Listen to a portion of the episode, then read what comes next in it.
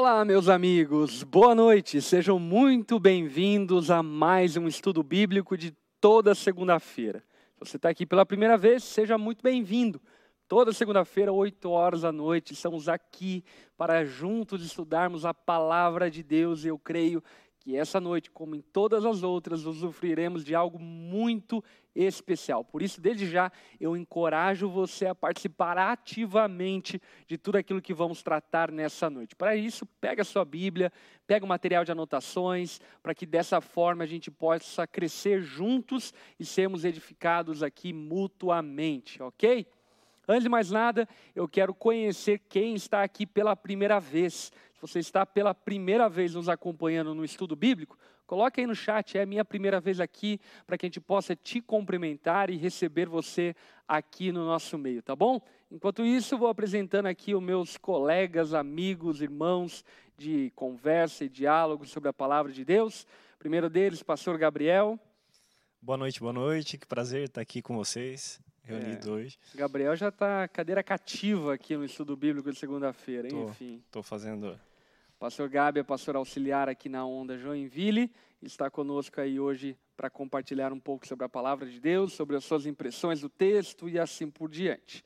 E também quero apresentar a vocês a Roberta, preciosíssima supervisora da Onda, que agora está substituindo a pastora Julinha auxiliar pastoral que ficou afastada agora devido à gravidez, e a Roberta está substituindo ela e está junto conosco aqui. É um prazer enorme ter você junto conosco, Roberta. Prazer é meu, também gosto muito de estar aqui. Hoje vai ser demais, com certeza. Vai ser demais, vai ser lapada vai. atrás de lapada, vai ser Já tá aleluia tá sendo, atrás né? de glória. Está sendo, todos os temas estão sendo. Demais, demais. Gente, seguinte, deixa eu atualizar vocês acerca de algumas coisas. Primeiro delas, já agradecer o Renato da Onda Dura Online de Itapeva, que deu aqui um super chat, e também te encorajar. Se você quer ajudar toda a ferramenta online que a Onda Dura usa para que possa alcançar as pessoas, abençoar você, é óbvio que você não é ingênuo e sabe que isso tem um custo, e um custo muito alto, não é pouco alto, investido aqui para poder te servir. Grande parte da maneira como nós conseguimos manter essa estrutura e melhorar ela é através das suas doações. Portanto, se você quer participar é, da estrutura online da Onda, dê o seu superchat, dê as suas ofertas, para que dessa forma continuemos a avançar como igreja e abençoar a vida de muita gente. Inclusive, ontem eu postei é, um momento ali no, no, no, YouTube, onde algumas pessoas, enfim, estavam manifestando a sua rendição a Jesus, assim por diante, e coloquei lá ah, o quanto Deus tem nos usado para isso, né? E aí uma menina chegou no meu inbox e falou, Lipão, eu quero dizer para você que faz oito meses que eu entreguei minha vida a Jesus em um culto e Deus mudou a minha vida completamente tenho procurado uma igreja na minha cidade para congregar, mas eu quero dizer o quanto é importante a ferramenta online, quanto Deus usou ela para poder abençoar e alcançar a minha vida. E eu fiquei, enfim, extremamente encorajado, feliz de ouvir aquilo. E isso, obviamente, nos motiva ainda mais. Portanto, faça parte, invista nisso, porque, sem sombra de dúvida, isso tem tocado e abençoado a vida de milhares e milhares de pessoas através das nossas programações online, que para você que é aqui assíduo no nosso, nosso canal do YouTube, você já conhece. Toda segunda-feira, 8 horas, estudo bíblico. Quinta-feira, uma hora da tarde, temos o Na Mesa com os Pastores, que é um debate teológico. E aos domingos, 10 da manhã e 19 horas da noite, temos o nosso culto online transmitido, tá bom? Então, se você quiser participar, dê aí seu super chat. Outra coisa que gostaria de pedir a você, diga o nome da cidade que você está nos acompanhando, do país que você está nos acompanhando, para que a gente possa te conhecer e saber aí as pessoas que estamos servindo nessa noite. Tem a galera que já se manifestou de Maceió, de Ribeirão Preto, de Itapeva, de Brasília, enfim, galera espalhada aí pelo Brasil e pelo mundo. Sejam muito bem-vindos aqui nessa noite junto conosco. Gente, nós ontem demos aí um intervalo na ministração da palavra, porque no domingo de ontem estávamos celebrando a Páscoa, e se você acompanhou o nosso culto online, a galera da Unandura Online, viu que foi ministrado a respeito é, do, da Páscoa, as sete palavras, as sete frases ditas por Jesus na cruz. E nós continuamos normalmente o tema cristianismo na prática em cima de Tiago. Portanto, inclusive serve de aviso aqui interno para quem é membro da Onda Dura Online, membro da Onda Dura Joinville e das outras ondas, que essa semana a gente vai continuar normalmente o tema de Tiago. Portanto, o que, que acontece? Quem pega sempre o culto de domingo à noite, se você não assistir o culto é, transmitido domingo de manhã, você vai perder aí um trecho de Tiago que vai ser ministrado. No domingo de manhã, eu vou ministrar a parte que vamos estudar hoje aqui no, no estudo bíblico. E no domingo à noite a gente já vai para adiante, enfim, para outra porção do texto, ok? Só deixando isso também explícito e claro. Dito isto, vamos orar para começarmos aqui esse tempo juntos. E eu quero também dar a oportunidade para que nós oremos uns pelos outros, pelos motivos e situações tão adversas que por vezes você esteja enfrentando. Portanto, se você tem algum motivo de oração que queira colocar aqui no chat para que juntos nós possamos orar, nós daqui, você da sua casa, para que juntos possamos colocar diante do Senhor essas petições, esses clamores eu quero te encorajar a colocar aqui no chat o seu motivo de oração e a gente vai tirar agora um tempo para orar por esses motivos e por tantos outros motivos que entendemos que o Senhor é poderoso para intervir, para curar, para libertar, para sarar, para restaurar, para edificar, para abrir portas e para fechar portas. Portanto, crendo no poder da oração, nesse momento nós vamos dedicar para orar uns pelos outros e orarmos por aquilo que tem sido alarmante, urgente nesses dias de pandemia e assim por diante. Queria convidar a Roberta para que pudesse nos dirigir nesse momento em oração, orando e colocando diante do Senhor toda essa circunstância, enfim, várias pessoas aqui colocando oração pela família, pessoas orando pela Covid, pedindo oração pela Covid, enfim, vamos colocar diante do Senhor esses pedidos de oração. Você pode orar, Roberto, por favor? Deus, nós nos colocamos, Pai, diante de Ti, com o nosso coração mesmo rendido, Senhor, um coração quebrantado, um coração que clama, Senhor, a Ti, por misericórdia, por graça, Senhor. Nós precisamos de Ti, Senhor, da Tua presença, do Teu agir, precisamos do Teu milagre, Senhor. E nós estamos aqui, Senhor, mesmo com o coração doído, Senhor. Muitas pessoas sofrendo, muitas pessoas passando tantas dificuldades, tantas lutas. E nós queremos colocar, Senhor, essas pessoas, Pai, diante de Ti, Senhor. Pessoas que estão nos hospitais, pessoas que estão entubadas no oxigênio, Senhor. Pessoas que eh, não têm lugar, Senhor, para serem atendidas, que estão faltando leitos nos hospitais. Nós clamamos a Ti, Senhor, por cura, porque o Senhor realmente possa trazer saúde, Senhor, para eles. Nós clamamos mesmo pelo Teu milagre nessas vidas, Pai.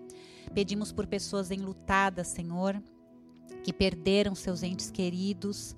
Pai, nós pedimos por consolo, Senhor, por conforto, alegria, Senhor, derrama alegria sobre eles, alegria que vem do teu coração. Senhor, dá paz a eles, tranquilidade, que eles possam sentir o teu cuidado e o teu amor nesse instante, Senhor. Pedimos também por pessoas, Pai, que estão passando por necessidade, Senhor, passando por problemas financeiros por causa dessa pandemia. Senhor, é empresas, ó Deus, que estão falindo, pessoas que perderam empregos. Nós pedimos, Pai, supre, Senhor, essas pessoas, essas famílias. Senhor, pais de famílias que estão desempregados, abre portas de emprego, abençoa as empresas, ó Deus, que elas possam é, realmente, Senhor, se reerguer, Senhor, que o Senhor possa dar condições deles empregarem pessoas, que eles possam realmente abençoar, Senhor, famílias. Nós pedimos, Pai, dá o sustento financeiro, Senhor, para tantas pessoas que precisam. Nós pedimos a Ti, Senhor. Pedimos por pessoas, Pai, que estão com depressão, Senhor, passando por crise de ansiedade, Senhor, por causa dessa pandemia. Pedimos cura também para essas pessoas, Pai. Traz libertação, Senhor, mesmo dessas enfermidades emocionais, Pai. Traz cura, Senhor, para elas, saúde emocional, psicológica, Senhor. Nós cremos, ó Deus, que tu podes fazer, Senhor, grandes milagres nesta nação, nas famílias, nos corações das pessoas, Pai. Tu, Senhor, é tudo que nós precisamos. Tu, Senhor, é tudo que nós temos, Pai, por isso clamamos a Ti, Senhor. Cremos no Teu poder, no Teu agir, na Tua soberania sobre esta nação, sobre os Teus filhos e entregamos todos esses pedidos a Ti, Senhor, clamando a Ti mesmo de todo o nosso coração. Nós oramos, Pai, em nome de Jesus. Amém. Amém e amém. Gente, Antes de mais nada, quero fazer aqui um merchan. Você já viu a Bíblia da Onda Dura? Olha só que maravilhosa. Sola Escritura. Essa é a Bíblia aqui produzida e editada pela Onda Dura e para a Onda Dura. E também, obviamente, para outras igrejas, assim por diante. Mas ela é maravilhosa porque ela carrega aqui a nossa confissão de fé, o que somos, o que não somos como igreja, plano de leitura bíblica, plano de oração, anotações, além da versão dela ser NVI e uma coisa bem legal também, aqui nos evangelhos, as palavras ditas por Jesus estão em vermelho, destacando quais palavras ele disse, enfim. Muito legal essa Bíblia, ela está sendo vendida na The Store, você pode adquirir, eu tenho certeza que vai ser benção para você. Aliás, Bíblia nunca é demais, eu não sei vocês, mas eu amo Bíblia. Ah, não acaba a Bíblia em casa, mas sempre estou com Bíblia nova, enfim, eu gosto demais. Eu tenho uma prateleira lá da, dos meus livros que é só de Bíblia.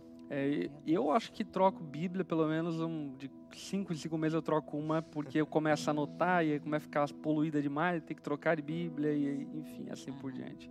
Então fica aqui, enfim, essa dica para você. Gente, a gente vai estudar hoje Tiago, capítulo 3, do verso 13 até o verso 18, ok? O pastor Gabriel vai ler aqui para nós e depois vamos conversar um pouco a respeito desse texto. Se vocês são sábios e inteligentes, demonstrem isso vivendo honradamente, realizando boas obras com a humildade que vem da sabedoria. Mas se em seu coração há inveja amarga e ambição egoísta, não encubram a verdade com vanglórias e mentiras, porque essas coisas não são a espécie de sabedoria que vem do alto. Antes são terrenas, mundanas e demoníacas, pois onde há inveja e ambição egoísta também há confusão e males de todo tipo. Mas a sabedoria que vem do alto é, antes de tudo, pura, também é pacífica, sempre amável e disposta a ceder aos outros. É cheia de misericórdia e é fruto de boas obras. Não mostra favoritismo e é sempre sincera. E aqueles que são pacificadores plantarão sementes de paz e ajuntarão colheita de justiça. Muito bom. Gente, seguinte, é, essa porção do texto de Tiago, ela está indo de encontro com um problema real que a igreja estava vivendo naquele contexto. Qual o problema? O cristianismo foi estabelecido pós-ressurreição de Jesus, os apóstolos começaram a pregar o evangelho, muitos começaram a se converter, muitos judeus começaram a se converter, em especial Tiago, inclusive, era um pastor cristão que havia se convertido do judaísmo e que, junto com ele, obviamente, uma comunidade inteira de judeus haviam crido que Jesus era o Messias.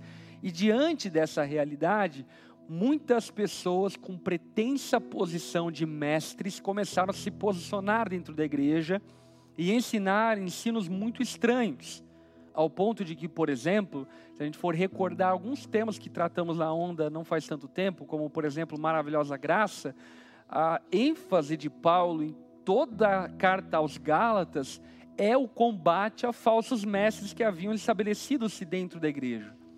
Se você for lembrar um outro tema que tratamos no ano passado, que foi até o fim, que foi em cima de 1 João, também você vai lembrar que 1 João estava combatendo falsos mestres que haviam sido estabelecidos é, perto no convívio da igreja. Se você for ler a carta de Judas, de capítulo único, Judas está combatendo falsos mestres. Portanto, existe uma urgência naqueles dias do combate a falsos mestres. E Tiago está nessa lida combatendo aqueles que de maneira arrogante se apropriavam de uma posição que não lhes cabia e que queriam manipular a mensagem do evangelho, dizendo que a mensagem do evangelho na verdade era aquilo que ela não era. Por esse motivo, Tiago ele introduz o capítulo 3 falando a respeito de que muitos de nós não deveríamos querer ser mestres, a não ser que tenhamos um chamado muito específico de Deus, é, não deveríamos forçar a barra nesse sentido, mas deveríamos nos colocar numa posição de aprendizes, de alunos, e não termos essa pretensão em querer ensinar, por conta de que Tiago argumenta que aquele que se coloca em uma posição de ensino prestará contas de maneira maior por aquilo que ensina do que os outros que estão aprendendo. Portanto, Tiago está combatendo o falso ensino, está combatendo os falsos mestres, está combatendo as más influências que circulam na igreja. E eu, como cristão de berço, ou melhor, de família cristã de berço e pastor já há 15 anos, eu observo que essas palavras de Tiago e dos outros apóstolos e discípulos de Jesus não são apenas cabíveis a esses dias bíblicos, mas são cabíveis aos nossos dias. Existe um número alarmante de falsos mestres entrincheirados dentro da igreja, causando toda espécie de confusão, malefício, gerando toda espécie de murmuração, reclamação, deturpando a mensagem de Deus, em nome de Deus, falando coisas que não convêm e dessa forma trazendo prejuízos enormes para dentro da igreja argumentando e combatendo a isso, Tiago, ele inicia o capítulo 3 falando a respeito da língua. Você vai lembrar disso. Falando que, olha, a língua é muito perigosa, a língua ela dá direções, a língua ela pode destruir uma floresta, ela é como uma fagulha de fogo. A língua é como veneno mortal, a língua ela é como uma fonte que não pode jorrar água amarga e doce. A língua é como uma árvore que precisa produzir bons frutos. E depois de falar a respeito da língua, Tiago vai um pouco mais no âmago da questão, que é tratar a respeito da sabedoria, que é justamente o ponto que nessa noite nós vamos nos deter. Tiago, nessa porção do verso 13 até o verso 18, ele está abordando aquilo que ele denomina como dois tipos de sabedoria. Aquilo que ele denomina como formas diferentes de sabedoria. E por mais que ambas possam parecer sabedoria, elas têm distinções diferentes uma da outra e que as torna benéfica ou maligna. E diante disso, então, eu quero lançar essa primeira pergunta para introduzirmos a nossa conversa aqui. Aliás, se você está aqui pela primeira vez, só para você entender a dinâmica, a gente volta e meia aqui, lança uma pergunta, dá uma parada para você responder aqui no chat, analisamos as perguntas, interagimos com elas e depois nós retornamos então para ampliar o assunto. E a primeira pergunta que eu quero lançar para você aí em casa é: quais são os dois tipos de sabedoria citados por Tiago aqui nesse trecho de Tiago, capítulo 13, do verso 13 até o verso 18? Quais são os dois tipos de sabedoria? Responda aqui no chat, eu estou vendo, e daqui a pouquinho a gente vai voltar. Gente, a Fabiola Wolf perguntou aqui uma questão e eu quero respondê-la. Isso quer dizer que nem todos são chamados a ser discipuladores? Qual a diferença de mestre e discipulador? Não, todo discípulo foi chamado para ser um discipulador. Porém, o discipulador é aquele que reproduz aquilo que lhe foi ensinado o mestre ele tem uma responsabilidade didática e mais amplificada de estender, elastecer o conteúdo e dessa forma explorar coisas que por vezes são perigosas e que precisam ter muito respaldo de um contexto geral.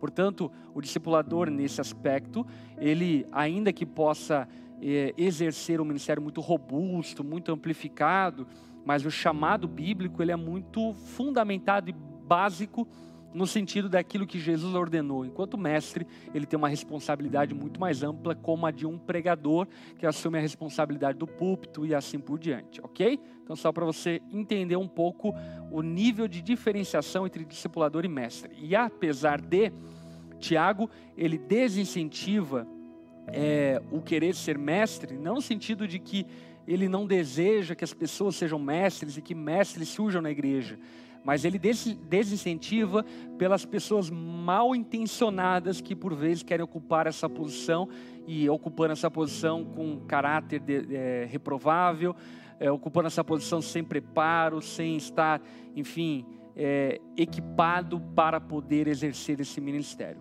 Ok? Vamos lá. A pergunta que eu lancei para vocês foi: quais são os dois tipos de sabedoria que existe? Tiago menciona ali. E aí, Gabriel?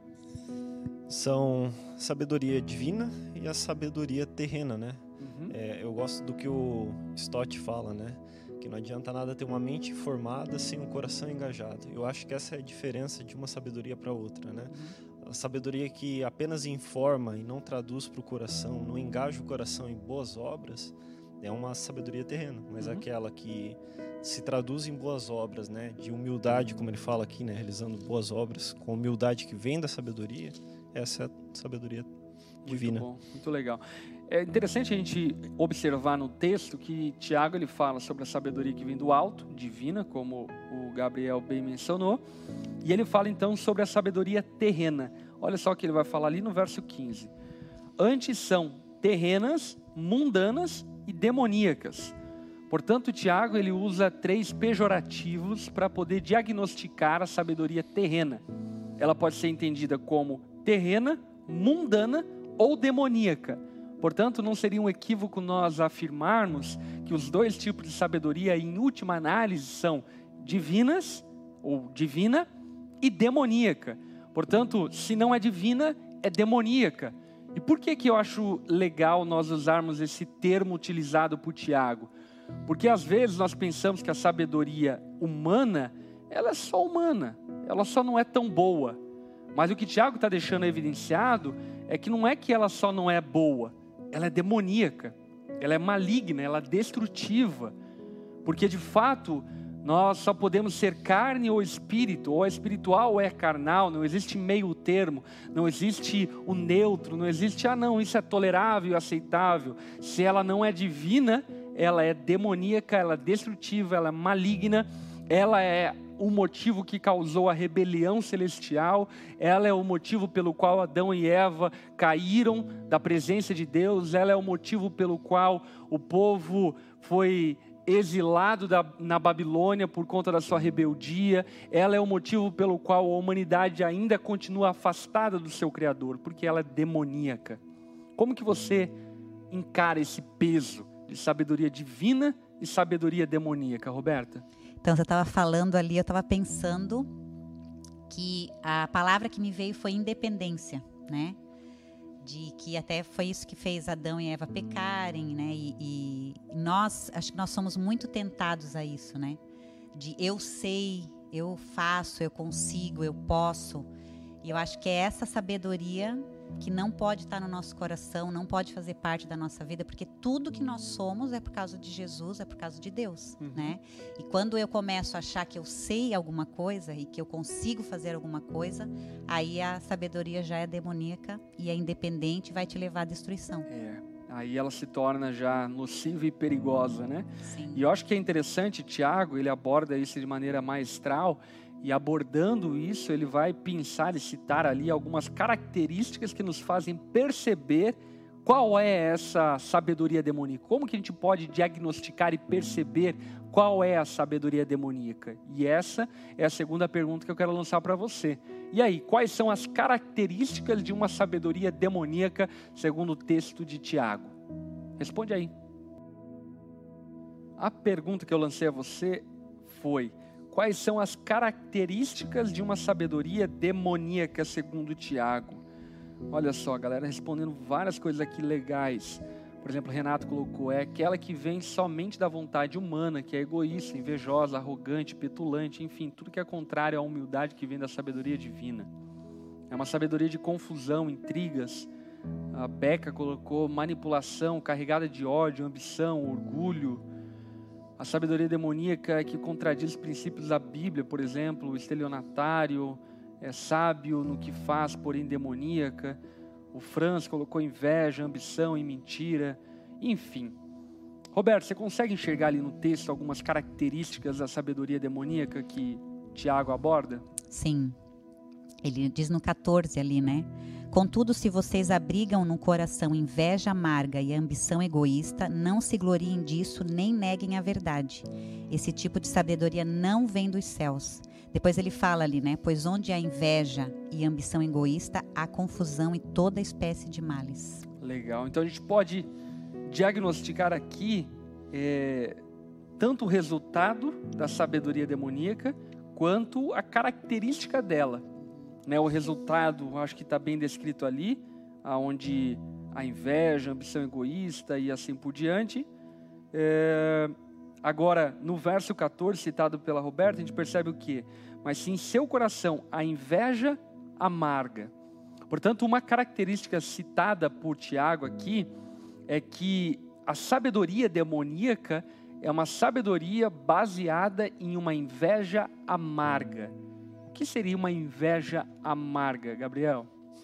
Realmente, pensando nisso, por que, que ele colocou amarga com inveja? Uhum. Não, não cheguei a pensar assim no, no motivo para ter inveja e amarga junto. Olha, só para te. Uhum. As pessoas falam assim, brincando, né? Uhum. Que, ah, eu tô com uma inveja branca de ti, né?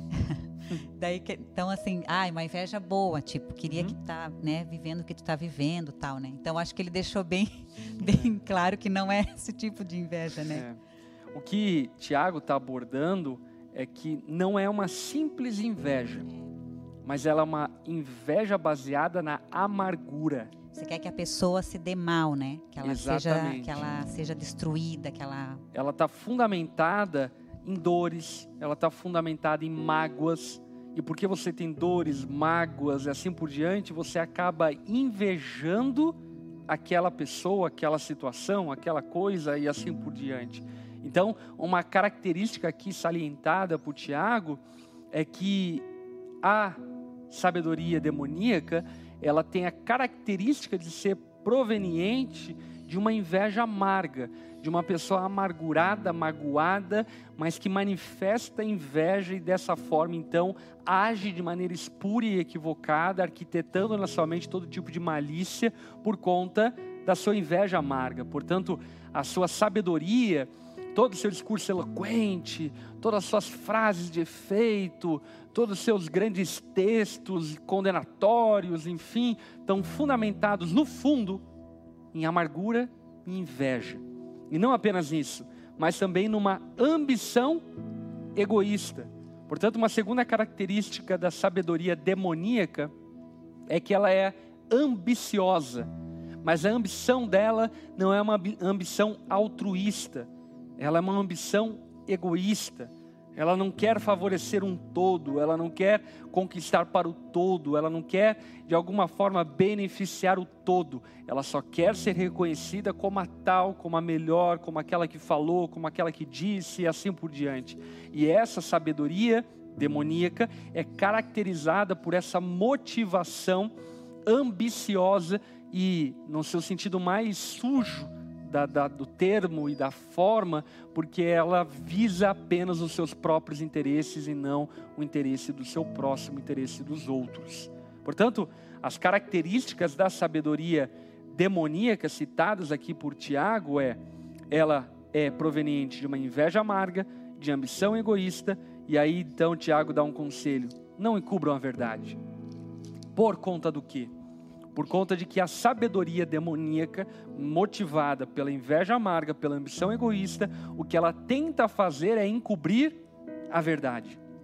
Encobrir a verdade para esconder as suas motivações equivocadas, para esconder a sua ambição, para esconder a sua inveja, encobrindo a realidade, encobrindo os fatos, encobrindo a verdade, para que dessa forma essa pessoa seja safa e não tenha que lidar com os fatos ali expostos e colocados. E é interessante nós olharmos para a luz do contexto de Tiago, porque, como eu falei lá no início, Tiago está combatendo falsos mestres, que na sua maioria eram judeus. Portanto, Tiago está dizendo: olha, a fala desses falsos mestres, ela é baseada em sabedoria demoníaca. E o motivo pelo qual vocês conseguem perceber que essa sabedoria demoníaca é muito simples.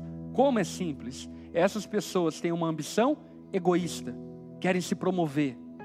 Segundo, essas pessoas têm uma inveja amarga. Aquilo que elas falam destila ódio, destila amargura, destila mágoa, não provém de um coração compassivo, misericordioso. Essas pessoas não querem trazer benefício para o todo, mas elas querem de alguma forma derrubar aqueles que por algum motivo acabaram adquirindo inveja por esses. Portanto, Tiago ele está prevenindo a igreja desses falsos mestres e orientando inclusive esses falsos mestres dizendo: não encubram a verdade com vanglórias e mentiras. Nossa, como isso é curioso.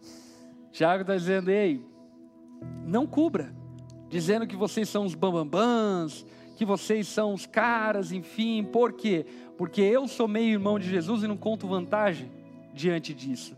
Tiago não menciona que ele é meio irmão de Jesus em sua carta, pelo contrário, a maneira como Tiago se posiciona é: eu sou servo de Cristo Jesus. Portanto, ele não conta a vantagem da sua posição de ter crescido ao lado de Jesus, o Senhor, o Messias.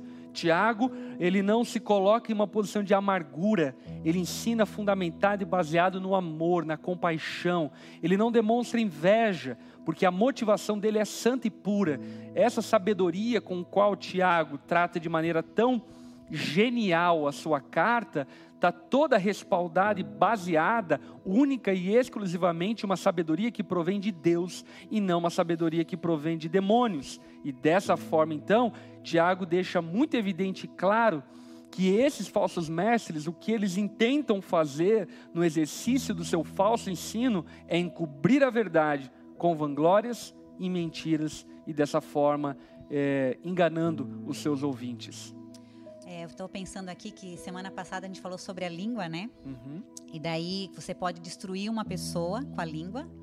o que você fala, você pode inventar alguma coisa de alguém. A gente já viu muitos médicos, pastores, pessoas que alguém é, inventou uma calúnia e você destruiu a carreira da pessoa, né?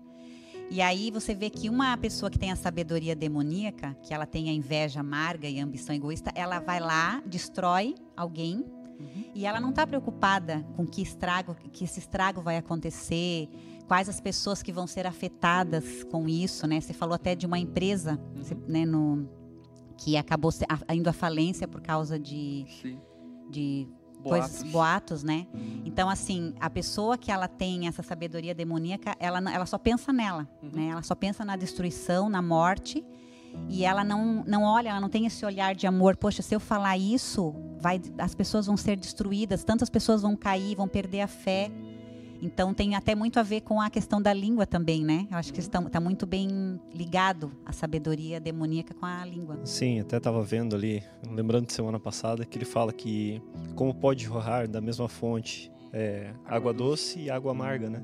Eu acho que a inveja amarga está tá relacionada a isso, né? Uhum. Tipo assim, como a nossa língua, ela, ela na verdade, ela reflete aquilo que está no nosso coração e leva, é, no fim das contas, a produzir frutos que trabalham, enfim, ou a partir da sabedoria divina, uhum. ou por conta, né, da sabedoria terrena e isso leva a prejudicar um irmão, a prejudicar uma pessoa próxima, simplesmente às vezes por boatos, por uma pessoa, enfim, é, ter o descuido de pensar se aquilo que está recebendo é de fato é, louvável ou não, né? É.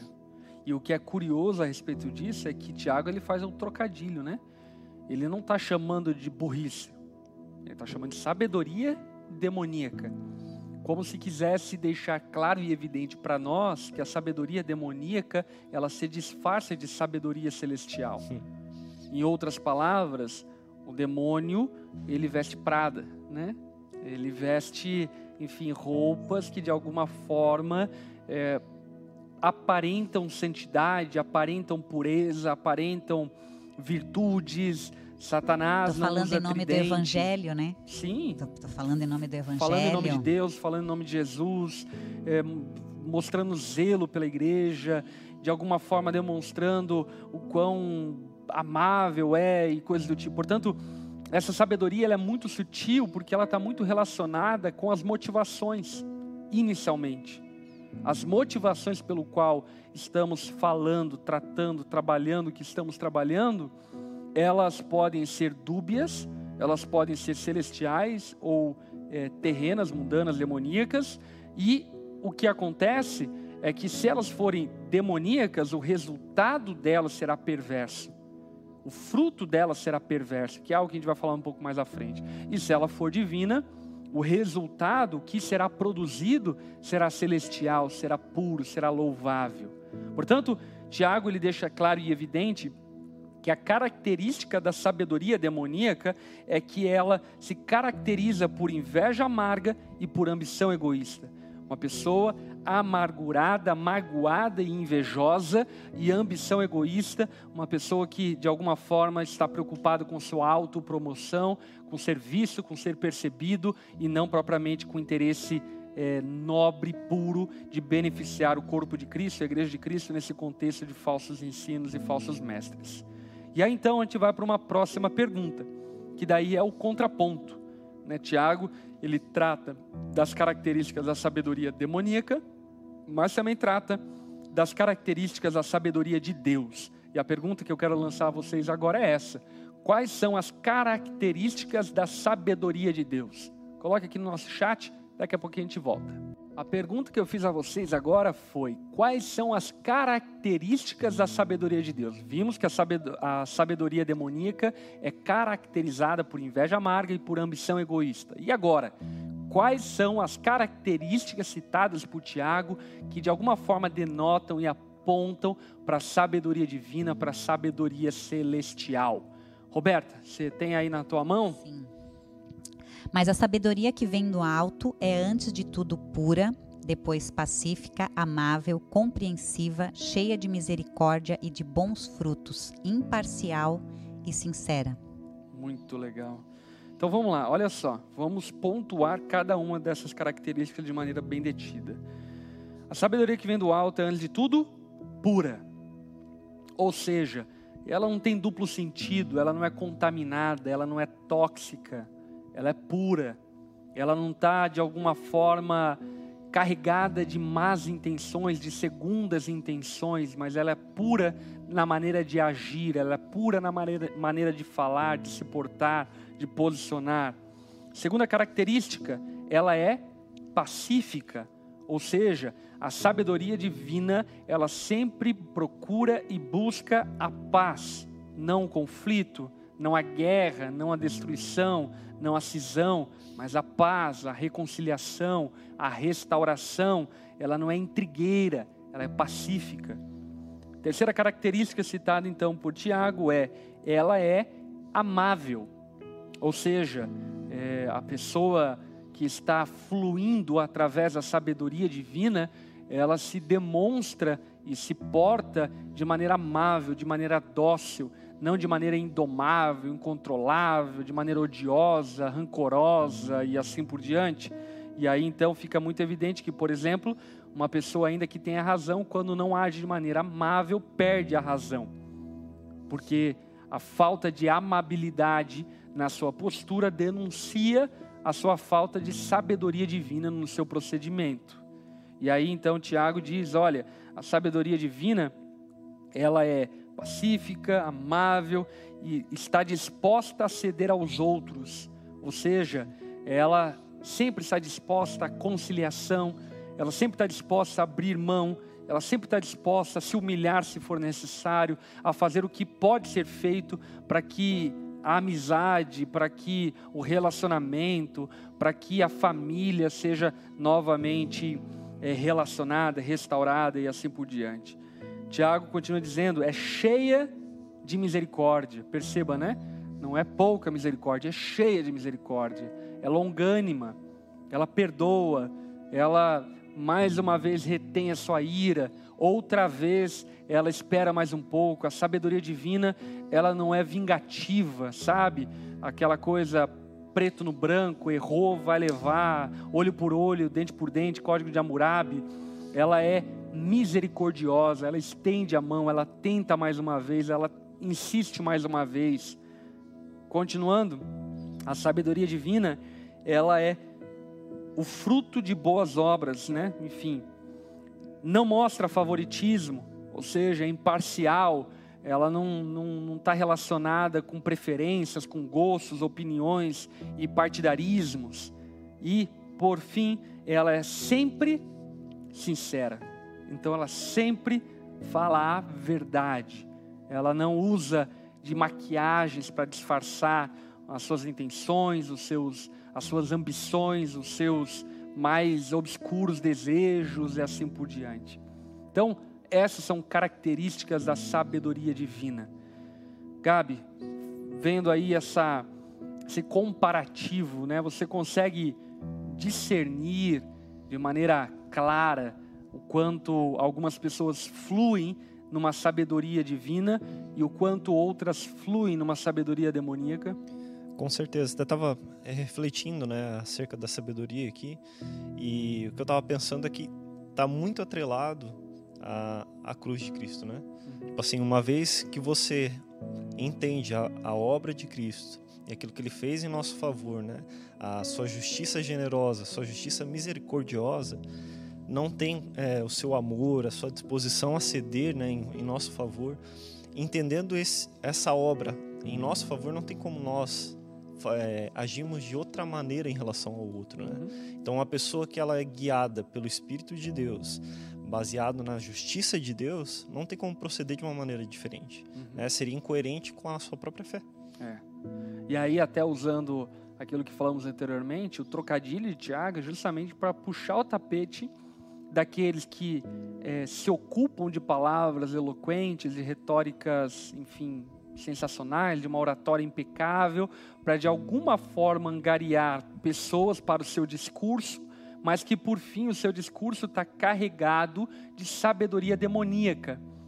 Até é um discurso bonito, até faz sentido, até é um tipo de sabedoria, mas esse, esse tipo de sabedoria não é um tipo de sabedoria que traz benefícios, que traz honra, que traz glória para Deus, mas pelo contrário, só, tá, só traz destruição, morte e deixa os seus cadáveres aí no meio da estrada. Eu lembrei agora que a gente estava falando sobre isso de Gálatas, quando ele diz que as obras da carne né, são manifestas, imoralidade, idolatria, daí fala também da inveja, do egoísmo, e daí me veio muitos frutos do Espírito, né? Mas o fruto do Espírito é amor, alegria, paz, paciência, amabilidade, bondade, fidelidade, mansidão e domínio próprio. Contra essas coisas não há lei. Uhum. Então, assim, a, a pessoa que que tem Jesus, que é cheia do Espírito, ela vai produzir o fruto do Espírito e vai ter a sabedoria né, é. divina e vai ser amável, vai ser compreensiva, vai demonstrar misericórdia, vai ser imparcial e é, vai ser uma coisa natural dela, né? Esse termo que você usou acho que é muito legal. Até inclusive Provérbios, de maneira muito curiosa, ele personifica a sabedoria. Não sei se vocês já estudaram Provérbios e leram com atenção, mas Provérbios Salomão ele traz uma personalização da sabedoria como se fosse uma pessoa, como se né? fosse uma pessoa. E aí então o Novo Testamento nos revela que essa pessoa é o próprio Deus, é o próprio Cristo. E portanto, uma vez que nós de fato nos convertemos a Cristo, recebemos o seu Espírito e tendo recebido do seu Espírito que atua em nós, agora fluímos através dessa sabedoria. Ou seja, essa sabedoria, ela não é meramente proveniente de quantos livros eu li ela não é meramente proveniente da experiência que eu vivi, mas ela é proveniente de um poder sobrenatural que foi operado no meu interior, que gerou em mim virtudes espirituais que me fazem proceder de maneira sábia, ainda que por vezes escasso de conhecimento, mas ainda assim de maneira pura, de maneira amável, de maneira misericordiosa, sem partidarismo, com sinceridade e assim por diante. E até pegando o, o texto de Atos lá da descida do Espírito Santo, né? É, no final ele fala, né? É, que falaram em nossa própria língua sobre as coisas maravilhosas que Deus fez, ou seja, sobre as coisas que Deus fez. Uma vez que o Espírito Santo ele desce, né, sobre o crente, vamos dizer assim, a vamos dizer, a, o fundamento, né, de uma de uma sabedoria divina é falar acerca do que Cristo fez, né? Não é uma vanglória acerca dos meus conhecimentos, mas é da obra de Cristo, né? Isso aí.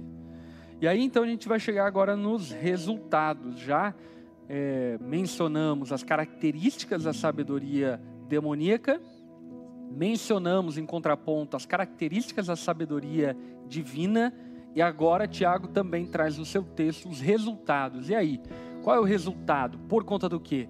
por conta de que nesse paradoxo aqui citado por Tiago, a sabedoria ela pode até parecer uma com a outra. Você vai distinguir ela como diferente uma da outra, não necessariamente por, pelo seu meio, mas você vai distinguir ela, segundo Tiago, pela sua origem, motivação, e você vai distingui-la pelo seu resultado, pelo seu fruto. E aí então vamos mergulhar agora nesse tópico e nesse assunto. A pergunta que eu quero lançar para vocês em casa é: qual é o resultado da sabedoria demoníaca? Responda aqui no chat, a gente já volta. Eu perguntei a vocês qual é o resultado da sabedoria demoníaca. Vamos aqui ver as citações da galera que postou aqui acerca do que entenderam a partir do texto. Olha ali, a Luanda colocou enganação, mentiras. A Sueli colocou roubar, matar e destruir famílias.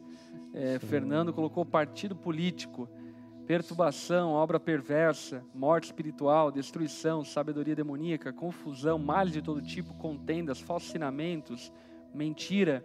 Resultado, confusão e males de todo tipo. E aí, Franz então foi na raiz do texto. E de fato é isso que o texto está falando.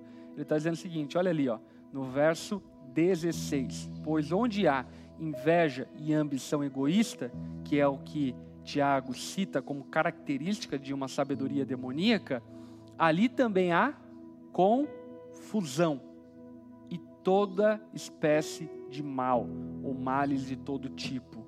Portanto, o resultado da sabedoria demoníaca basicamente é qual? Confusão. Me diga onde existe uma confusão que ali você vai ver um endemoniado. Aqui não é um endemoniado possuído por demônios, mas um endemoniado possuído por uma sabedoria demoníaca. Diga onde tem confusão, diz que me diz, fofoca, calúnia, falação, que ali você vai encontrar, sem sombra de dúvida, alguém dotado de sabedoria demoníaca, ainda que disfarçado de sã sabedoria, de sabedoria divina, mas sem sombra de dúvida, alguém fluindo e agindo através de uma sabedoria demoníaca, produzindo e gerando contenda, gerando difamação, gerando oposição, gerando uns contra os outros, plantando contenda entre os irmãos. Como diria o próprio Salomão lá em Provérbios, se não me engano, 16, eu não vou lembrar o capítulo, enfim, ele fala que existem seis coisas que Deus odeia, a sétima ele abomina, e a sétima a qual ele abomina é aquele que planta intriga entre os irmãos. Portanto, Tiago ele está deixando evidente que, olha, tem confusão, ali tem sabedoria demoníaca. Viu barraco numa casa?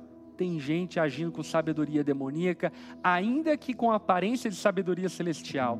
Tem barraco, tem intriga, tem briga entre os irmãos. Alguém está, de alguma forma, cedendo a uma sabedoria demoníaca e dessa forma está produzindo confusão. Diz que me diz, falações, enfim, que não são provenientes da verdade, mas pelo contrário, como Tiago mesmo cita, é uma cobertura da verdade, é encobrir a verdade para ficar apenas com aquilo que é mentira, aquilo que é enganoso e males de todo tipo. Aí Tiago então bota um três pontinhos e fala: aí a sabedoria demoníaca, o fim dela é infindável, é imensurável, o que ela pode produzir numa sociedade é só olhar para a sabedoria é, comunista, é só olhar para a sabedoria que produziu e gerou milhões e milhões de mortos esparramados pelo mundo, é só observar a sabedoria stalinista, a sabedoria nazista, que ainda que pudesse ser algum discurso eloquente, que tivesse algum sentido de sabedoria, mas o fruto, o que produziu foi morte, foi destruição, foi destruição de famílias, foi destruição de cidades, de civilizações, de nações, de pessoas. Portanto, de fato, aquele que age com sabedoria demoníaca, ele pode parecer eloquente, ele pode ter uma ótima oratória, ele pode parecer inteligente, ele pode usar palavras rebuscadas, ele pode ter conhecimento, ele pode ter lido tudo sobre filosofia, tudo sobre sociologia, pode ter zerado em qualquer assunto, mas se o resultado que ele está produzindo é destruição, morte, confusão, sem sombra de dúvida, ele está operando através de uma sabedoria demoníaca. Como que vocês encaram isso daí? Então, eu vejo que esse tipo de pessoa ela não dura muito tempo, né? Porque ela até pode dar disfarçar ali com palavras bonitas, mas uma hora ela vai se mostrar e a confusão já vai aparecer. E aí eu percebo que esse tipo de pessoa ela não, ela não consegue permanecer muito tempo com as mesmas pessoas, né? Ela já precisa mudar o grupo, porque ali ela já contaminou, uhum. ou ela já se mostrou e as pessoas já descobriram, então ela vai. E aí eu penso muito ah, em, em João lá que fala sobre o pai da mentira, né? Que o diabo é o pai da mentira e que até é engraçado porque tem um ditado que fala que, que uh, quem mente, o pai da mentira é uma coisa que tem perna curta, alguma coisa assim, a mentira né? Tem perna a, curta. a mentira tem perna curta. Então assim, logo a pessoa se mostra, logo as pessoas descobrem porque tu não consegue manter esse discurso bonito por muito tempo, né? É isso aí. Então, a sabedoria demoníaca, ela pode, como a Roberta mesmo mencionou, até aparentar alguma coisa, mas no fim ela é improdutiva, ela é destrutiva, ela gera morte, gera confusão, gera quebras, quebra civilizações, ela mata pessoas e assim por diante. Portanto, devemos fugir dessa sabedoria, essa sabedoria demoníaca que pode até aparentar ser sábia, mas no fundo ela é extremamente destrutiva. E nós, de certa forma, estamos mergulhados em um contexto tanto religioso, aqui como pastor eu faço essa observação, tanto quanto também sociológico e filosófico, aonde professores, aonde mestres, aonde palestrantes, aonde youtubers, influencers e assim por diante usam de palavras que parecem ser tipo assim, uau, que incrível, mas no fim isso gera destruição no fim, isso só gera morte. No fim, isso só produz destruição. No fim, isso só destrói a igreja, só destrói a cidade, só destrói as pessoas. Por exemplo, você vai ver um discurso de alguém defendendo a ideologia de gênero, e você olha esse discurso e fala: nossa, faz sentido. Mas a produção disso, o resultado disso, o fruto disso, são crianças com identidade mal resolvidas, adolescentes se suicidando, pessoas sem entender quem são diante da humanidade, diante da terra, diante do plano e do propósito da vida. Portanto, o fruto disso é só destruição. O fruto disso não traz nada de benefício. E eu citei um, argumento, enfim, é, ideológico, mas se tratando da igreja, também de igual forma. Quantas pessoas levantando bandeiras teológicas e defendendo posições teológicas, eu sou disso, eu sou daquilo, eu concordo com isso, eu concordo com aquilo, mas no fim a igreja está avançando, o reino está sendo abençoado, pessoas estão se convertendo, famílias estão sendo restauradas. O que está acontecendo com o fruto dessa pseudo-sabedoria que usa de eloquência, usa de retórica, usa de oratória, usa de palavras rebuscadas, mas é vazia de sabedoria de vida? O resultado da sabedoria demoníaca é confusão e toda espécie de mal. E por fim, então, a última pergunta que eu quero lançar para vocês em casa é a seguinte pergunta: Qual o resultado da sabedoria de Deus? Em contraponto ao resultado da sabedoria demoníaca, qual é o resultado da sabedoria divina? Responde aqui no chat, daqui a pouquinho a gente volta contraponto à sabedoria demoníaca e seu resultado perverso, que é a confusão e toda espécie de mal, qual é o resultado da sabedoria divina? O que ela produz? Olha ali, o Dudu colocou paz, a Maísa colocou vida, paz, alegria, justiça e amor, a Luanda falou é, paz e amor, compaixão, frutos de justiça, enfim, bastante gente colocou aqui vários pontos. E aí, Gabi, segundo o texto de Tiago, o que é o resultado, ou qual é o resultado da sabedoria divina aplicada? O resultado ali, né, como ele diz, os pacificadores plantarão sementes de paz e se e ajuntarão a colheita de justiça. Então, assim, eles não estão preocupados com o que eles vão colher, mas eles estão plantando a paz e por conta de plantar a, a, a sabedoria divina, eles colhem justiça, né? Muito bom, legal demais. Enfim, então a atitude daqueles que são sábios, divinamente falando, eles estão plantando paz. Não estão procurando intriga, não estão procurando confusão, não estão procurando oposição e assim por diante. Eles estão plantando a paz não de maneira pacifista, mas de maneira pacífica, que é bem diferente uma coisa da outra. Devemos, enfim, defender a verdade com ardor, vigor e ousadia. Porém, devemos entender e perceber que muitas vezes o que nós estamos defendendo não é a verdade, como Tiago mesmo diz, mas é, na verdade é encobrindo a verdade em nome de inveja amarga e ambição egoísta. E o fruto disso é qual? Eles colherão uma colheita de justiça. O que Tiago está dizendo é que existe colheita para quem trabalha é, a partir da sabedoria divina e com e na sabedoria divina. Esses colherão justiça, colherão obras de justiça, eles dão frutos, eles dão resultado daquilo que vivem, daquilo que fazem. E isso é muito é, importante nós, enfim, averiguarmos e avaliarmos. Né? Em qual sentido? O apóstolo Paulo mesmo vai dizer isso: olha, eu não me permito ser julgado por ninguém, eu mesmo a mim não me julgo, porque no fim das contas é Deus quem nos julga e nos julgando ele mostrará a motivação do nosso coração e aquilo que é palha, madeira, feno será queimado e aquilo que é precioso durará para sempre. Portanto, o que Paulo nos ensina é exatamente isso, sabe? Às vezes nós somos muito precipitados nos nossos julgamentos e avaliações e não esperamos o tempo do fruto. E aí, quais são seus frutos? Como pastor já há bastante tempo, eu já cansei de ver falação cansei demais, enfim, falatório para tudo quanto é canto, discursos eloquentes, eu vou mudar o mundo, e eu conheço, enfim, a teologia, a verdade, a maneira certa de fazer igreja. Daqui 10 anos a gente conversa, daqui 20 anos a gente senta na mesa e conversa. Deus te abençoe, fique em paz, faça o que você acha que é melhor, porém, é muito importante nós compreendermos que a sabedoria divina ela não se demonstra divina pelo seu discurso, ela se demonstra divina pelos seus frutos. É o fruto que demonstra a sabedoria divina e não a falação, não o discurso, não a oratória.